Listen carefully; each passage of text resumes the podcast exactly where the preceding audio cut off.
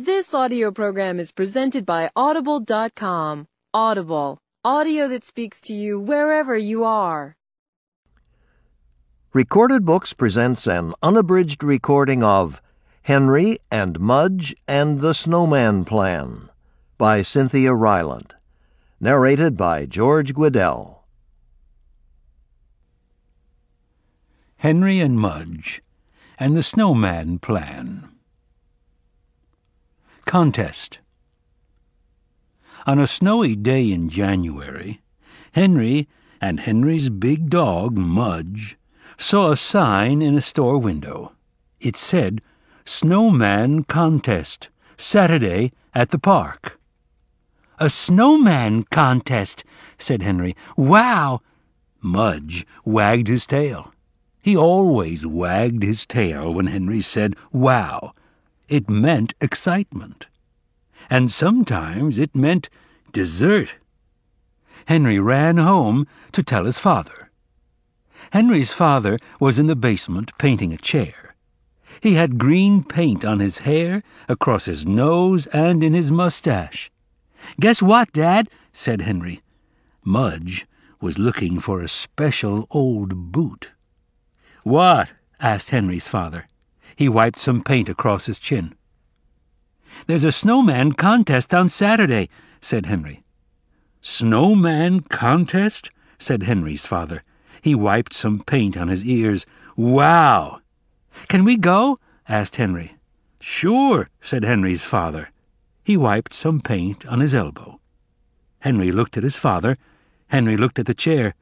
Dad, I think that chair has been painting you, said Henry. Henry's dad looked at himself in an old mirror. He had green hair, a green nose, a green mustache, a green chin, green ears, and a green elbow. Henry's dad looked at Henry. He said, You should see me when I paint a house. At the park. On Saturday, Henry and Henry's father and Henry's big dog, Mudge, went to the park. There were many people there. All of the people had things. They had shovels and spoons. They had hats and shoes. They had rocks and carrots and marbles and broccoli. Broccoli? said Henry to his father. And of course, they all had dogs. It looks more like a wagging contest to me, said Henry's father. Mudge wagged and wagged. Henry and his dad had already made their snowman plan. They looked at each other, they shook hands. Good luck, break a leg, and don't let the bedbugs bite, said Henry's father, and they got to work. While Henry and his father built their snowman, Mudge visited. He visited a poodle. He visited a husky. He visited a dachshund who didn't want to visit him. Then he found a carrot to chew on. A chihuahua helped him chew it. Mudge finished his half first. It looked like the chihuahua might finish hers sometime in July.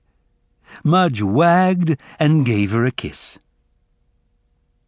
Snow Aliens by three o'clock, all of the snowmen were ready for the judges. Henry and his father looked around the park. There were snow people, there were snow cats, there were snow dogs, there were snow aliens, and one person had built a snow Abraham Lincoln. Wow, said Henry. The judges walked all around.